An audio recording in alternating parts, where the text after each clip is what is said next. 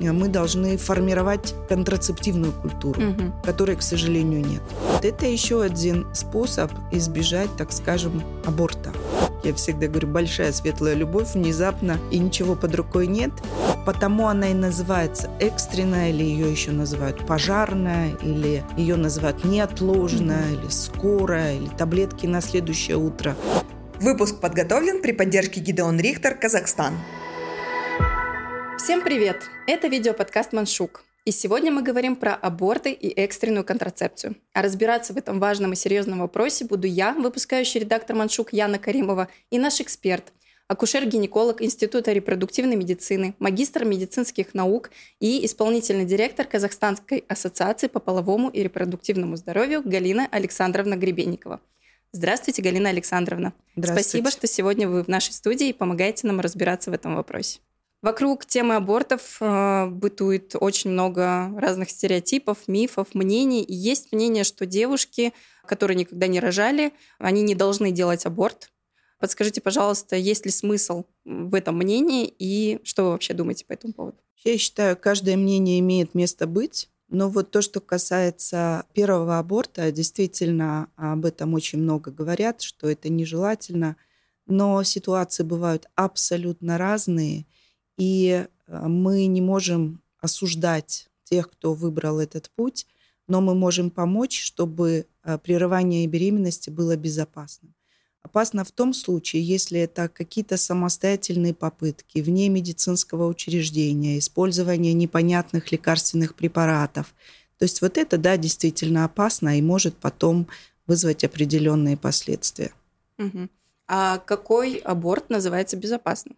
А, есть такой термин, это предложили эксперты Всемирной организации здравоохранения. Есть понятие безопасный аборт и небезопасный. То есть начнем с небезопасного. Небезопасно это, знаете, раньше было еще так, так э, говорили, криминальный. То есть сделали где-то в немедицинских условиях, даже, может быть, медицинским работникам, но с нарушением всех правил инфекционного контроля, и этот аборт, он может действительно нанести такой вот тяжелый урон здоровью. Безопасный – это определенные э, методы, которые выполняются обученным медицинским работникам в, либо в медицинском учреждении, или же вот сейчас есть медикаментозный способ прерывания, который на сегодняшний день а, есть вариант дистанционного консультирования – но все проводится под контролем медицинского работника безопасными э, методами. Если решение об аборте принято, на каком сроке лучше к нему прибегать? Я, может быть, напомню, что у нас есть законодательство Республики Казахстан, и что прерывание беременности по желанию женщины э, может проводиться до 12 недель, то есть не нужно объяснять какие-либо причины, но причин может быть много. Все, что касается прерывания свыше 12 недель, там, до 22 недель беременности, это проводится только по определенным медицинским показаниям или есть так называемые социальные показания. То есть какие-то причины, по которым женщина не может э, сохранить эту беременность. Так вот, э, если все-таки вернуться к прерыванию беременности до 12 недель, то все-таки более безопасно это делать на более ранних сроках и более безопасно это делать, используя специальные препараты лекарственные, которые не связаны с вхождением в полость матки, то есть это нет риска инфицирования, там, травматизации и так далее. А почему так важно сделать аборт на раннем сроке? В чем опасность поздних абортов? А, Но все-таки выше риск возникновения осложнений, таких как кровотечение, это может быть более, так скажем, сложное выполнение этой процедуры. Поэтому, конечно, лучше вообще избегать этой ситуации. Ну, в школе это возникло. Поэтому, знаете, вот девушки все-таки должны понимать, есть признаки, когда беременность наступила, потому что многие ждут, ждут менструацию, ждут, ждут, а ее все нет и нет, и они все надеются. Поэтому не стоит затягивать. То есть если менструальный цикл был регулярный, то есть что это значит? Это значит, что он приходился с одним и тем же интервалом. То есть примерно это может быть 28, 30, 35 дней, то есть индивидуально. Но вот если уже день, два, три, четыре менструация не приходит в ожидаемые дни, это повод обратиться к врачу. И уж тем более нужно задуматься, если был незащищенный половой акт, что наверняка наступила беременность. А подскажите, пожалуйста, вот э, медикаментозный аборт. Почему нельзя прибегать к нему самостоятельно? И почему так важно соблюдать все рекомендации врача? Замечательный вопрос. И это действительно нужно делать под контролем медицинского работника, потому что есть определенная схема его применения, определенные дозы. Мы объясняем, как это принимать, а в каких ситуациях нужно обращаться к врачу, в каких ситуациях не нужно обращаться. То есть э, есть побочные эффекты, которые временные проходят, а есть осложнения, к счастью, их очень мало, но они могут быть. И вот в этой ситуации нужно тоже своевременно обратиться за помощью. Сейчас э, во многих странах аборты запрещают. Что вы думаете по этому поводу? Может ли эта тенденция коснуться Казахстана? К сожалению, действительно, в ряде стран аборты запрещены. Это, например, Польша, это очень много латиноамериканских э, стран, в некоторых штатах э, США. Но это не выход из ситуации, потому что женщины все равно пытаются э, найти, так скажем, каким-то образом решить эту проблему. И порой это заканчивается как раз-таки небезопасным прерыванием и материнской смертностью. К счастью, в Казахстане это закреплено в Конституции, это закреплено а, в законодательстве. И вообще а, есть такое понятие репродуктивное право. Это международная установка. И а, женщина действительно имеет право и в Казахстане принимать решение о том, иметь ребенка или не иметь ребенка. А, но я очень надеюсь, что такой тенденции в Казахстане не будет, потому что это однозначно приведет к росту заболеваемости и, к сожалению, и материнской смертности в том числе. У нас, к сожалению, в нашей стране есть да, проблема а, ранних абортов, ранних беременностей.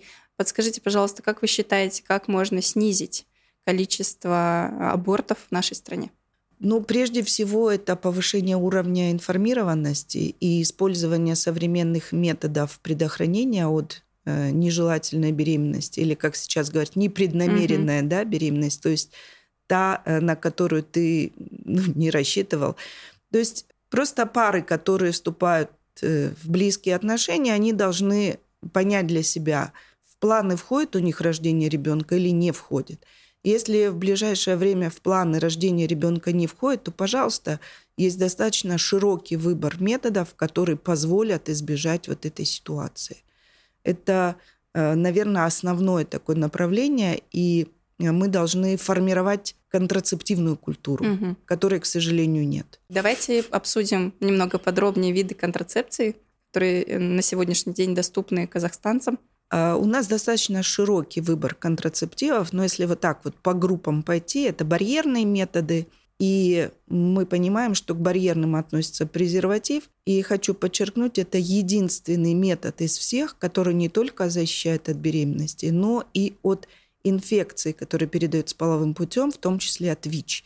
Почему я делаю на этом акцент? У нас не снижается число случаев заражения ВИЧ, и 60% это заражение половым путем, и 30% составляет молодежь. То есть 4 тысячи случ... новых случаев в год. Mm-hmm. Это очень э, большой такой процент. А есть гормональные методы контрацепции. Уж очень широко распространены у нас таблетки, комбинированные оральные контрацептивы. Их тоже по показаниям подбирает э, врач.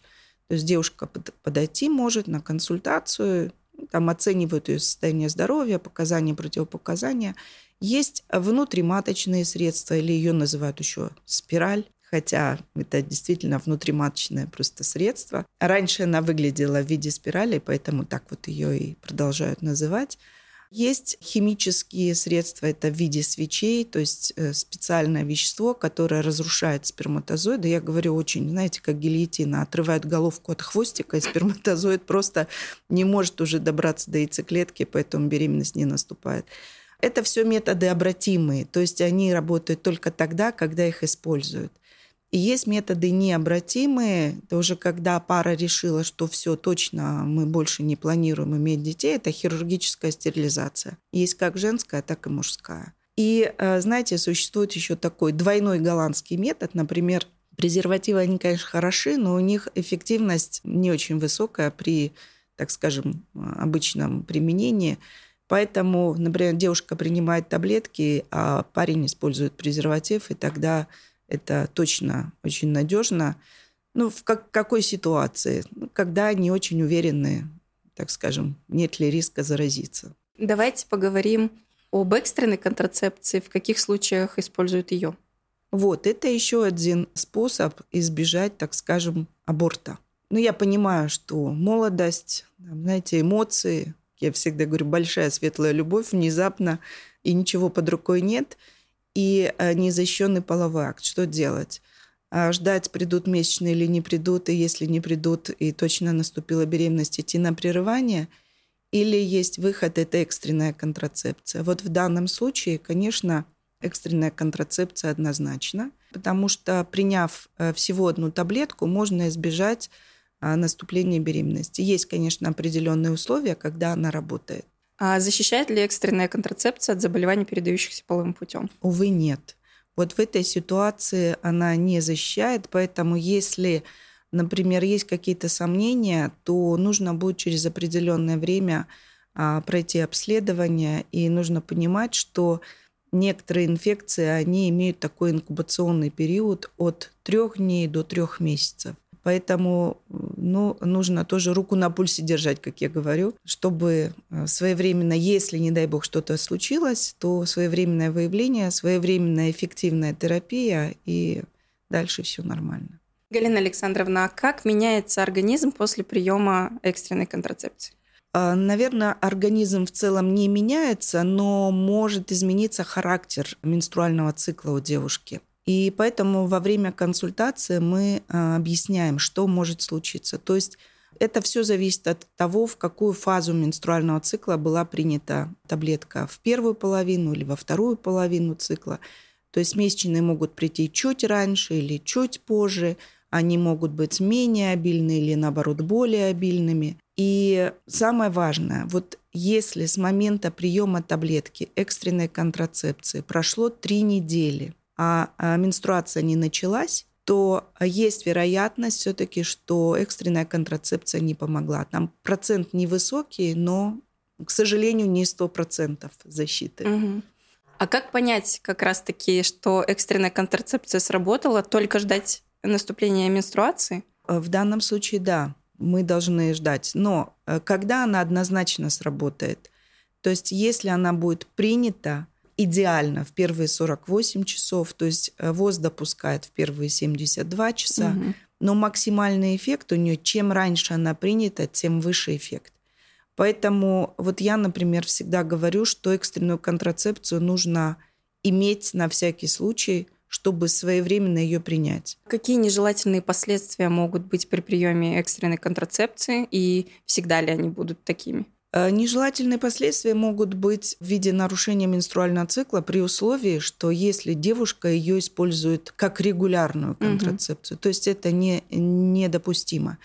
Потому что все-таки в экстренной контрацепции более высокие дозы гормональных веществ, которые предотвращают наступление беременности. То есть это определенный такой должен быть, знаете, эффект Регулярно это значительно меньше а, дозы препаратов, которые не дают возможности созреть яйцеклетки и наступить беременности. Поэтому сразу хочу сказать, что потому она и называется экстренная, или ее еще называют пожарная, или ее называют неотложная, mm-hmm. или скорая, или таблетки на следующее утро контрацепция которая принимается только вот в таких экстренных ситуациях, которые, надеюсь, не случаются ежедневно. Давайте тогда еще раз проговорим, а, как правильно принимать экстренную контрацепцию. Первое. А чем раньше она принята, тем выше эффект после незащищенного полового акта. Она должна быть принята не позднее 48 часов. Но уж если так случилось, что прошло два дня и уже третий день, ее тоже можно принять, но нужно понимать, что эффективность будет уже гораздо ниже, чем если она была принята в первые двое суток. Это эксперты Всемирной организации здравоохранения публикуют э, рекомендации, и у них немножко шире порог. Ну, то есть не теряют надежды, что она может помочь хотя бы в половине случаев, если она принята еще и позже. Но мы такие рекомендации не даем, и важно, чтобы э, обратились вовремя и приняли ее вовремя. Вы уже озвучили тот момент, что некоторые женщины используют экстренную контрацепцию как регулярные, что делать нельзя. Подскажите, а вот если брать, например, период год, сколько раз можно использовать экстренную контрацепцию за этот период? Вы знаете, я никогда не даю таких советов, потому что уже в самом понятии экстренная это значит, что ситуация не так часто должна происходить. Но, с другой стороны, если такая ситуация повторилась, то гораздо безопаснее использовать экстренную контрацепцию, чем идти на прерывание беременности. То есть вот здесь э, выбор будет, опять же, за экстренной. И э, если половая жизнь регулярная, и вот сегодня это случилось, э, завтра там, допустим, повторяется. Ну, нужно задуматься, использовать что-то такое более удобное, надежное, с минимальным, так скажем, побочными эффектами для организма. Хотя, вот знаете, экстренная контрацепция, она не имеет противопоказаний, в отличие от э, гормональных контрацептивов, только потому, что это принимается однократно. Если экстренная контрацепция была принята, и беременность все же наступила, аборт делать не обязательно, если женщина приняла решение не да, делать. Да, вы правы. Если женщина приняла решение сохранить беременность, ну, очень часто так, ну что ж, знаете, приходит с сомнениями. Вот я не планировала, я выпила экстренную, но она не помогла, что мне теперь делать? Я вот таблетку выпила, наверное, надо прерывать, или, или я бы оставила. Она может оставить эту беременность, может сохранить, потому как эти таблетки не влияют отрицательно ни на течение беременности, ни на плод. Раз беременность наступила, мы понимаем, что не сработал метод. То есть отрицательного воздействия нет. Она очень быстро выводится из организма, а, вот это действующее вещество, левоноргистрел, и, в принципе, беременность протекает нормально, и рождаются здоровые детки. А может ли экстренная контрацепция повлиять на фертильность? Аргументированный вопрос задаете, и Э, грамотный, то есть э, на способность иметь детей, да, вот, да, чтобы все понимали, что такое фертильность. Экстренная контрацепция влияет только в тот момент, когда ее приняли. Дальше она уже никак отрицательно на способность к зачатию не влияет. Поэтому нужно понимать, что мы ее используем для предохранения, предотвращения беременности, профилактируем ее наступление – но ни в коем случае не для прерывания, потому что если беременность наступила, экстренная контрацепция уже не поможет. Она не обладает абортивным эффектом. Она обладает эффектом предупреждения наступления беременности. Вот. Спасибо вам, Галина Александровна, что помогли разобраться в этих вопросах. Я надеюсь, что нашим читательницам, зрительницам это было полезно. И зрителям, мужчинам тоже. А с вами был видеоподкаст «Маншук». Сегодня мы говорили про аборты и экстренную контрацепцию. Увидимся в следующих выпусках. Данная информация не заменяет консультацию врача и не должна быть использована для самостоятельной диагностики и лечения.